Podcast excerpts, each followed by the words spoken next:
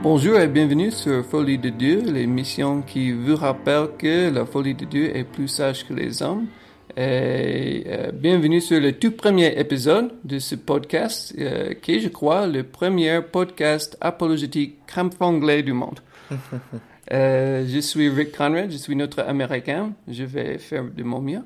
Et je suis rejoint par mon co-animateur Jean-Yves Belenga, qui est notre Camerounais. Salut Jean-Yves. Bonjour. Et aujourd'hui, nous avons notre premier invité, qui est, Olivier Lucius, qui est notre Français aujourd'hui et qui représente aussi l'Australie. Euh, bonjour Olivier. Enchanté. Et donc pour cet épisode, on, on va parler un peu de, de, la conversion, de notre expérience de trouver la foi. Et donc, bon, pour moi, je vais rencontrer de temps en temps une objection euh, parce que je suis un peu né dans la foi. Euh, je partage le même foi que mon père et que, euh, de ma mère. Et donc, certains vont me dire, mais c'est seulement ton éducation. C'est la seule raison pour laquelle tu crois. Et, bon, je ne sais pas, peut-être c'est le cas pour moi. Mais euh, Olivier, est-ce que ça c'est ton expérience aussi? Non, pas du tout. je, je, pense que je suis un bon cobaye si tu veux parler de la foi qui vient après tard dans la vie. Euh, donc en fait, j'ai grandi en France. En France, euh, pour vous expliquer, euh, ça a été catholique, très catholique. Et je sais pas dans quel les années 80, 90, ça a vraiment commencé à descendre. Et donc maintenant, il y a une, culture de la religion peut-être assez dissipée, et, des, des, vieilles connaissances ou des vagues, euh, des vagues idées à propos de la religion, à propos de la Bible et à propos de Jésus-Christ. Je crois que c'est vraiment, ça a été transformé, ça a été mal interprété. Ça a été très, euh, oui, imprégné dans la culture, je dirais. Et euh, en arrivant en Australie, j'ai rencontré euh, celle qui deviendra ma femme. J'étais très intéressé par cette demoiselle et parce qu'elle était chrétienne, j'ai eu un, une incitation à mieux comprendre sa foi et avec euh, une personne, la, personne qui faisait l'étude de la Bible dans son, dans son groupe, euh, m'a invité à lire la Bible euh, pendant plusieurs mois, par semaine, voire une fois avant l'église pour, pour comprendre mieux et voir à travers un des gospels, je ne me rappelle plus lequel, Marc peut-être, et de comprendre euh, la Bible ou, le message. Et euh, après plusieurs mois, euh, je suis arrivé à la conclusion que Dieu m'avait appelé et en réponse, j'ai prié qu'il m'aide, qu'il me transforme, euh, qu'il soit mon Dieu, mon Sauveur et, et qui oui, qui me transforme dans la vie et qui euh, change mes idées pour que ça soit plus mes idées, mes décisions. Oui, donc euh, quels étaient les obstacles donc euh, avant de avant de faire cette étude biblique quelles auraient été tes objections à la foi chrétienne? Um, L'histoire, je crois que l'histoire c'était une des choses qui me choquait le plus. Euh, cette idée, particulièrement si tu regardes en Europe, que euh, les valeurs chrétiennes ne transparaissent pas ou semblent faire l'opposé de ce qu'elles prêchent.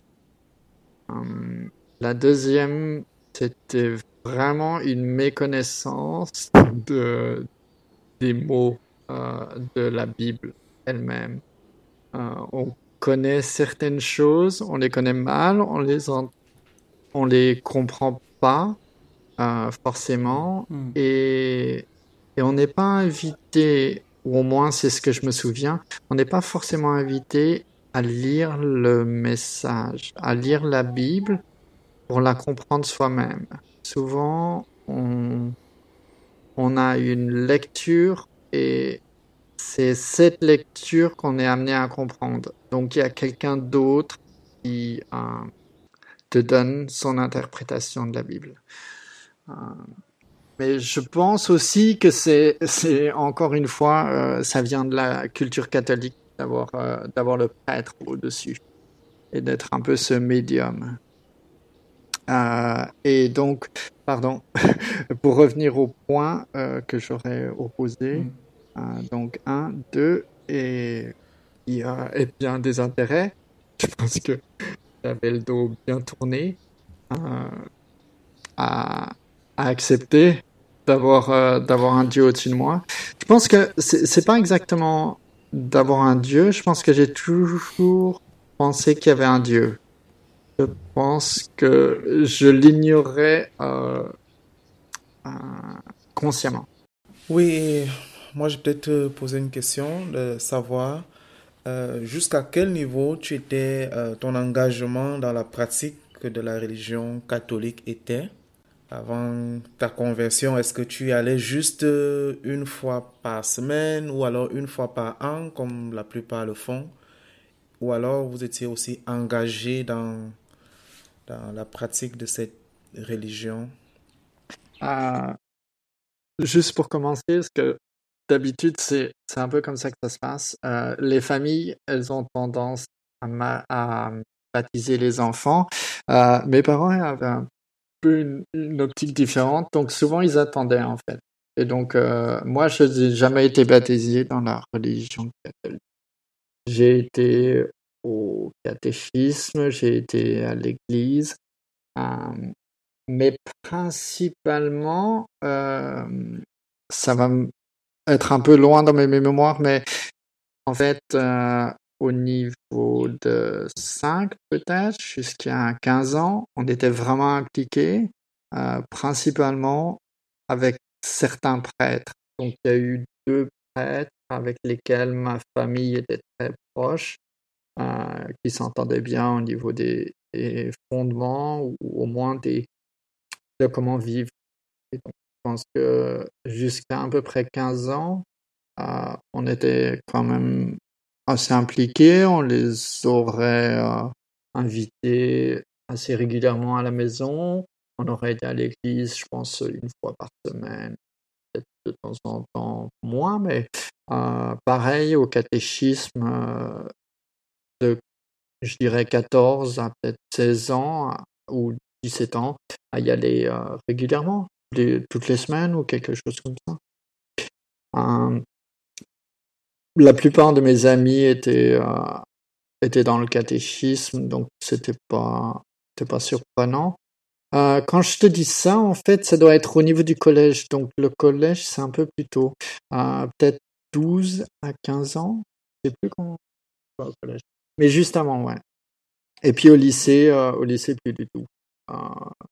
Que à ce moment-là, j'étais, j'étais un peu, euh, un peu en retrait. Mais, euh, mais j'ai jamais vraiment compris. Je me souviens très bien, euh, la prière, je ne comprenais pas. Je sais pas si on m'a jamais expliqué. J'avais pas cette idée de communiquer avec Dieu. Je pense que c'était très personnel. Voilà, je me parlais à moi-même ou. Euh, mais, mais encore une fois, euh, par rapport à Dieu, j'ai toujours pensé. Oui, je pense que je pensais assez facilement qu'on n'était pas. On, on pouvait pas être tout seul. Hmm. Hmm. Eric? Ouais, euh, ce qui m'intéressait, c'est le rôle de la Bible dans ta conversion.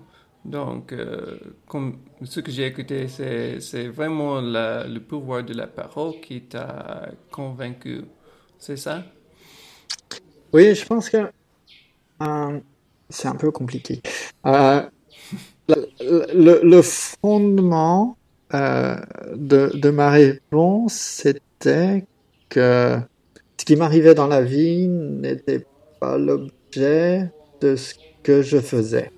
Il y avait beaucoup, pas, pas mal de choses qui m'arrivaient à ce moment-là et je me suis, j'ai eu une réalisation que ce qui m'arrivait, c'était un, comment dire, une bénédiction d'une aide supérieure et donc euh, que j'étais appelé à, l'accepter dans ma vie euh, en forme.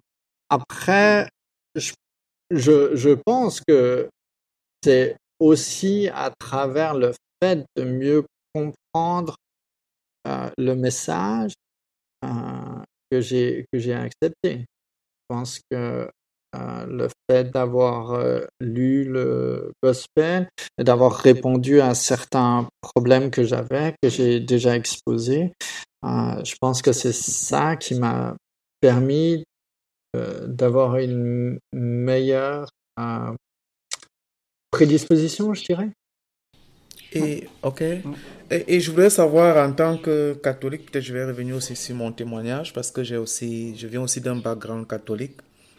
Et en tant que, bon, je sais que vous savez que vous étiez catholique et que c'est cette religion que vous avez hérité, en fait, reçue de vos parents et vous avez vécu là pendant plusieurs années. Quelles étaient euh, euh, vos croyances par rapport au salut? Est-ce que vous pensiez que parce que vous étiez catholique, c'est suffisant et vous êtes sauvé ou bien c'est le seul moyen, on, est, on a juste besoin d'être dans l'église catholique et puis c'était suffisant. Ou alors vous vous disiez peut-être qu'il y a un autre moyen, on peut être catholique et ne pas être sauvé, ou alors quel était vos... Et je pense que je me suis jamais considéré comme catholique. Hmm. Euh, je pense qu'il y avait, je me rappelle d'un jour où je pensais presque accepter, mais finalement, oui. Je, je pensais qu'il y avait toujours une barrière. Il y avait toujours quelque chose que j'avais à faire et que j'avais pas fait. Euh, il y avait toujours une distance avec Dieu. Hmm. Euh, et donc, euh, oui, je pensais vraiment que j'étais pas sauvé. Hmm. Je pense pas non plus que je voyais une urgence. Hmm. Ce qui a changé après en parlant plus amplement. Et hum, d'une certaine manière, je pense que oui, on est facilement euh, aveugle parce qu'on ne connaît pas. Ouais, je me demandais si c'était un peu la même chose pour toi, Jean-Yves, parce que tu étais catholique, donc avec la Bible. Donc, est-ce que tu as trouvé que le message de la Bible était un peu différent à ce que tu imaginais avant? Bon, peut-être là, il faut que je, je parle un peu de, de mon histoire. En fait, euh, j'ai grandi dans une famille catholique. Et comme vous savez, en Afrique, le, le, catholicisme est arrivé avec, euh, avec les colons aussi. Donc, c'est pendant la période de colonisation et autres que les premiers missionnaires aussi arrivaient. Donc, mes ancêtres étaient plutôt pratiquants de la religion traditionnelle africaine. Donc, j'imagine que mes grands-parents se sont convertis, entre guillemets, au, au catholicisme. Et puis, euh, mes parents ont aussi été élevés dans cette religion. Donc, quand je suis né, je crois que nous avons tous été baptisés. Et déjà étant tout petit, on nous a, on nous a menés à l'église et on nous a dit qu'en fait, c'est, c'est l'église que, bon, j'ai grandi dans cette croyance que l'église catholique était la seule église euh, par laquelle il fallait, dans laquelle il fallait être pour être sauvé. Donc, euh, si on n'était pas catholique, automatiquement, on était perdu parce que l'église catholique est celle que euh, Jésus a laissée. Donc, j'ai grandi avec cette croyance-là pendant des années et j'étais convaincu. Et j'ai aussi commencé à fréquenter des prêtres et certaines personnes qui étaient dans des congrégations, Saint-Jean par exemple. Donc, je fréquentais beaucoup l'église. À un certain moment, je voulais même m'engager euh, aussi. Donc, j'avais aussi ça comme idée, peut-être de m'engager dans le service.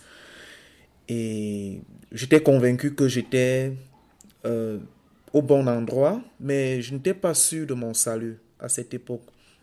Donc, ce qui fait donc que, euh, en classe de première au lycée, nous avons notre professeur de français qui, elle, était croyante. Et nous avons une œuvre qui était au programme, je ne sais pas si vous l'avez connue, Madame Bovary, qu'on lisait en classe de première. Donc, et dans cette œuvre, on a aussi abordé la question de la religion, euh, des relations, en fait, entre euh, la religion, l'influence que la religion avait dans la vie en France, en Europe et autres. Et en ce moment, j'ai abordé mon professeur pour faire comprendre qu'en fait, euh, tout ce qu'on dit, je pense que si vous n'êtes pas catholique, donc on a commencé une discussion et j'ai fait comprendre que si vous n'êtes pas catholique, vous êtes perdu, vous êtes perdu. L'Église catholique est la seule.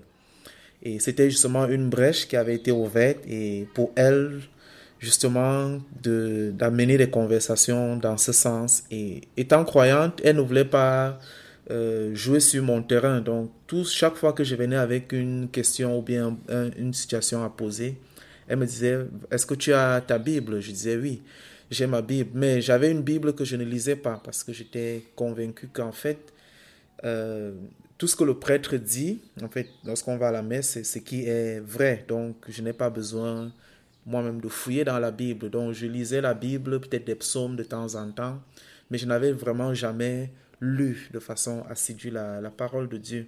Donc, chaque fois qu'on avait dans une discussion, elle me renvoyait dans la Bible. Elle me dit, va lire ce, passage-ci ou va lire l'autre passage. Je disais, mais je n'ai pas besoin de lire ça parce que j'ai grandi avec les doctrines selon lesquelles tout ce qu'on fait et tout ce qu'on dit à l'Église catholique, c'est ça. Donc j'avais même par exemple des livres de catéchèse que j'apportais. J'essayais de lire ça pour donner des arguments à partir de là et elle disait que mais ça c'est la catéchèse euh, de l'Église catholique. Mais voici ce que la Bible dit. Donc petit à petit, euh, elle nous a tenus en classe première et terminale. Euh, elle a continué à m'encourager à lire, à, me confronter avec la parole. Donc j'allais maintenant dans la Bible chercher aussi des arguments pour, euh, donc je lisais pour chercher des arguments bibliques pour prouver que ce qu'elle disait était faux. Donc c'est à ce moment donc que j'ai commencé vraiment à être exposé euh, à la parole de Dieu. Et petit à petit, pendant que je lisais, elle m'a par exemple encouragé à commencer à lire avec l'évangile de Jean que j'ai commencé et chaque fois que je lisais, j'avais des questions, je repartais vers elle. Et à ce moment, donc, on discutait non plus sur la base de, de, livres de catéchèse que j'avais, mais plutôt de la Bible. Et c'est à partir de ce moment que mes yeux ont commencé à s'ouvrir et que j'ai réalisé que j'étais, j'étais perdu et que je n'étais pas sauvé même étant catholique. Et je crois que cela a pris peut-être une autre année, en fin d'année, en fin de, du premier trimestre, la classe de terminale, où j'ai décidé de m'engager, de prendre un engagement personnel à suivre le Seigneur et l'accepter dans ma vie. Donc, c'était à peu près comme ça que cela, cela s'est passé avec moi. Donc, toi, tu cherchais à prouver que le catholicisme était vrai. C'est ça. C'est pour cette raison que tu lisais Olivier a commencé à, lire parce qu'il cherchait une petite amie. Et nous avons tous trouvé Dieu dans les pages. Il y a toujours quelque chose qui m'impressionne, que la parole de Dieu peut sauver, que, que Dieu est dans sa parole, selon Jean. Et, et, à cette époque, je veux justement, justement parler de, de ces passages qui, qui m'ont marqué dans le livre de c'est Romains 3, 23 qui dit que tous ont péché et sont privés de la gloire de Dieu. C'était ces passages. Quand elle me disait, la Bible dit que tous ont péché. Et moi, je me disais, en fait, étant dans l'Église catholique, on nous a fait comprendre que lorsqu'on a été baptisé en tant qu'enfant, le baptême des bébés effaçait le péché originel, si on peut dire ainsi. Donc j'avais cette euh, ce background, j'étais convaincu que non, mais, mais quand je lisais, je voyais que mais tous ont péché, y compris moi, et, ils sont privés de la gloire de Dieu, et que le salaire du péché, c'est la mort. Donc je me disais, mais quand j'ai commencé justement à lire, c'est à ce moment que mes yeux s'ouvraient, comprendre que waouh, donc je suis, je suis perdu en fait, même si j'ai été baptisé, tout ce qu'on a fait étant petit n'était pas suffisant pour me donner le salut. Et là, aussi ce passage de Jean chapitre 3 verset 16 qui dit que Dieu a tant aimé le monde qu'il a donné son Fils unique afin que quiconque croit en lui ne périsse pas, mais qu'il ait la vie éternelle. Et, et, là, je voyais aussi la main salvatrice du Seigneur.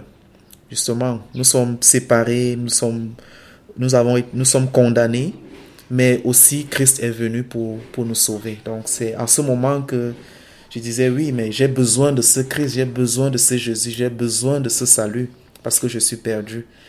Et c'était là que tout avait vraiment été déclenché. Et je crois que jusque-là. ouais. Et ce que j'imagine un peu, c'est. Euh, avant de voir commencer ce processus euh, à chercher, lire la Bible, toutes les choses comme ça, bon, est-ce que tu étais la plupart euh, content avec la vie terrestre, avec tes intérêts dans le monde et tu ne pensais trop à Dieu, à, à choses éternelles euh, Oui, je pense que, je pense que j'étais content de ma vie. Je pense que j'avais cette idée qu'après la vie, il n'y a plus rien, le néant. Euh, je pense que je m'étais conforté dans cette idée qu'il ne pouvait pas y avoir un au-delà. Pour moi, euh, c'était ce maintenant. Je pense que c'est aussi accepter cette idée de Dieu un, éternel qui, qui est dans la balance. Euh, je pense que c'est aussi une idée qui est venue euh, peut-être un peu plus longtemps que, que vraiment d'accepter de l'accepter en tant que Seigneur ou en tant que Sauveur. Si, si je peux me permettre, j'ai toujours trouver un, comment dire, parce qu'on a grandi avec des idées différentes, je trouve que on met du temps à accepter ou à, comment dire, il y a toujours nos deux natures. Et je trouve que peut-être toi, euh, Conrad, tu viendrais plus facilement à accepter les idées de Dieu, alors que souvent, euh, comment dire, trouve que j'ai un, j'ai une résistance à accepter ce qui nous enseigne. Et c'est souvent difficile pour moi. Euh, et, j'ai, comment dire, des préceptes qui sont à l'encontre de ce qu'ils enseignent. Oui, euh, c'est vrai que la grâce de Dieu m'est venue à petit âge. Euh, et je suis éduqué dans la foi, donc oui, euh, ce que mes parents m'enseignaient, c'était euh, la même chose que je crois maintenant. Mais je comprends, je peux dire la doute, je comprends les questions qui troublent. Et j'avais ces questions plus ou moins pendant ma vie. Et donc, oui, c'est toujours nécessaire à poursuivre la foi. C'est toujours nécessaire à, lutter avec Dieu un peu. Euh, mais je crois qu'on le fait. Euh, on trouve que la foi est vraie. C'est pas une chose euh, qui est irrationnelle ou quelque chose comme ça. Mais bon, ce qui, ce qui m'a soutenu quand j'avais des questions, c'était que j'ai pu trouver des réponses à ces questions. Hmm. Bon, Olivier, je voulais aussi savoir, est-ce qu'il y a eu, euh, bon, il, y a des, des, choses qui euh, sont liées à nous, mais il y a aussi des choses, en fait, qui nous empêchent de, de recevoir euh, la parole, d'accepter la parole et de croire. Il y a aussi des choses qui sont liées à notre entourage, qui ont aussi une influence sur nous. Je ne sais pas si, en ce qui te concerne, il y a eu aussi une influence de la part peut-être de tes parents qui n'étaient pas d'accord, qui voulaient jouer aussi, vous dire non, vraiment, je pense que. Est-ce qu'il y a eu quelque chose comme ça aussi autour de ta conversion? De... Ah, deux choses me viennent en tête de ce que tu as dit. Je vais, euh, je vais répondre à ta première question, à ta, la, la, dernière. Euh, oui, je pense que mes parents n'ont jamais vraiment accepté le message et donc ils étaient un peu en dilettant. Euh, et donc, je pense que, voilà, c'est. Comment dire Ils m'ont enseigné que d'une certaine manière, tu peux euh, rester en statu quo. Tu peux ne pas vraiment t'engager. Et c'est pas mal. Voilà. Euh, comment dire ne, rien faire n'est pas vraiment un problème. Je pense que ça a vraiment changé après avoir compris euh, ce qu'il nous enseigne. Euh, mais vraiment personnellement, je pense que j'avais un conflit interne entre euh, ce que je pensais devoir être sauvé de et ce que je pensais que Dieu pouvait me sauver de. Je pensais que dans ma vie, de ce que je regrettais ou de ce que je savais avoir péché. Je pense que j'ai toujours eu du mal à accepter que Dieu pourrait me sauver de ça. Euh, c'est probablement pas en ayant lu la Bible très correctement, mais c'était vraiment quelque chose que j'ai lutté et même euh, même en l'ayant accepté comme sauveur, j'avais toujours euh, comment dire je luttais sur ce que sa capacité, voilà. Et ça a pris, ça a pris beaucoup de temps, et je pense que ça prend encore un peu de temps. Euh, pas forcément sur le fait qu'il m'ait sauvé, mais plus sur euh, sur la rédemption, sur ce que tu fais pour pour aussi faire ton chemin. Le, le, voilà, ce qui, comment il nous change dans la vie et, je pense que c'est, encore quelque chose que, euh, que je chemine. et si je peux revenir à les objections que nous a racontées. Euh, bon, tu as, tu nous parlais un peu de comment tu as résolu euh, euh, l'une des objections, c'était, bon, tu as trouvé que le catholicisme n'était pas vraiment ce qui est trouvé dans la Bible, mais avec l'autre objection, l'histoire de l'Église. Comment tu comprends ça maintenant comme chrétien? Je pense que, comment dire, les, les politiques ont souvent utilisé la religion plus comme un moyen de manipulation que d'une profonde conviction. Je pense que euh, il n'y a jamais eu vraiment de, de personnes sauvées et de cœurs euh, répondant à Dieu et avec, comment dire, toute cette, euh, ces sacrifices qui soient à, guider les peuples vers, vers ce que j'avais à l'encontre. Donc je pense que oui, c'est le fait de comprendre que euh, tu peux te dire chrétien, tu peux aller à l'église, tu peux euh, peut-être même penser que tu es chrétien et, en fait ne pas être sauvé. Ne pas avoir accepté euh, Jésus comme Dieu ou comme sauveur. C'est, oui, je pense que c'est paraître, mais ne pas forcément être. Oui, je pense que c'est vraiment important à comprendre pour ceux qui sont cette objection. C'est tout le monde qui se dit chrétien ne l'est pas, finalement. Euh, il y avait toujours les, les, hypocrites. Euh, et bon, l'autre chose à dire que même les, les vrais chrétiens ne sont pas parfaits. Donc oui, il y avait des, choses méprisables qui étaient commises par des chrétiens.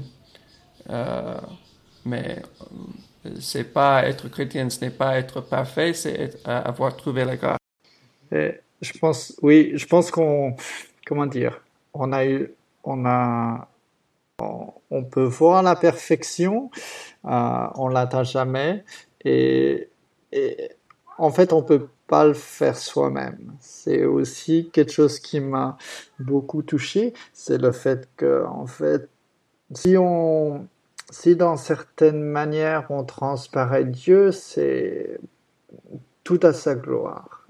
Je pense que si, si on essaye de le faire, souvent, euh, c'est pas, c'est pas sa gloire qu'on transparaît, c'est, c'est notre propre défaut. Donc, ma dernière question, Olivier, que je voulais demander, c'est qu'est-ce que tu veux faire comprendre à ceux qui sont français, ceux qui ont un peu le même background, même culture que toi, mais qui n'ont pas eu la même expérience? qui ne sont pas chrétiennes. Euh, qu'est-ce que tu veux qu'ils comprennent? Euh, je, pense que je ne sais pas combien d'angles je peux prendre. Euh, premièrement, je pense que c'est très important de comprendre qu'il y a un Dieu. Je pense que c'est très important euh, d'avoir une relation avec lui. Et je pense que c'est important de comprendre qu'il est vivant et qu'il est là, qu'il est juste présent euh, comme il le met, il est juste derrière la porte. Tout ce qu'on a à faire, c'est d'ouvrir. Euh, il, est, il a même ouvert la porte, il attend juste qu'on le regarde. Euh, et, et aussi, euh, souvent, je pense qu'on le, on lui donne pas euh, l'importance qu'il a. On pense pas que il est Dieu. On pense qu'on est notre propre Dieu. On fait un, on fait un transfert qui est triste parce que ça nous empêche de le connaître. Et je pense que si on cherche, si on a de l'intérêt pour l'autre personne, celle qui est derrière la porte ou celle qui, est, qui nous attend, euh, on le comprendra et on le connaîtra. Et par le connaître, on sera euh, en adoration euh, devant lui. Je pense que plus on connaît Dieu, plus on comprend qu'on est qu'on est on, on, se comprend nous-mêmes par notre imperfection et on comprend à quel point il est parfait. Mais je pense aussi que c'est il y a vraiment une lutte entre euh, le monde et, et, Dieu. Et cette lutte, euh, autant que je peux, euh, ça, comment dire, ça permet presque de mesurer à quel point il est dans nos vies. Si on est très près du monde, je pense que on est plus loin de Dieu. Et si on est près de Dieu, on commence à voir le monde avec des autres, euh, des autres lunettes. C'est comme si il changeait notre perspective et qu'il arrivait à nous montrer que finalement, euh, euh, ce qu'on vit sur Terre, c'est pas grand chose par rapport à ce qu'il a en réserve. Oui, j'aime ça. Et je pense que tout le monde doit connaître qu'il y a un conflit dans le monde. C'est évident à tout le monde. Et notre explication, c'est, comme tu as dit, c'est le conflit existe entre Dieu et ce monde. Et donc la question est, nous sommes à quel côté? Bon, merci beaucoup Olivier. Ah, mais de rien, merci.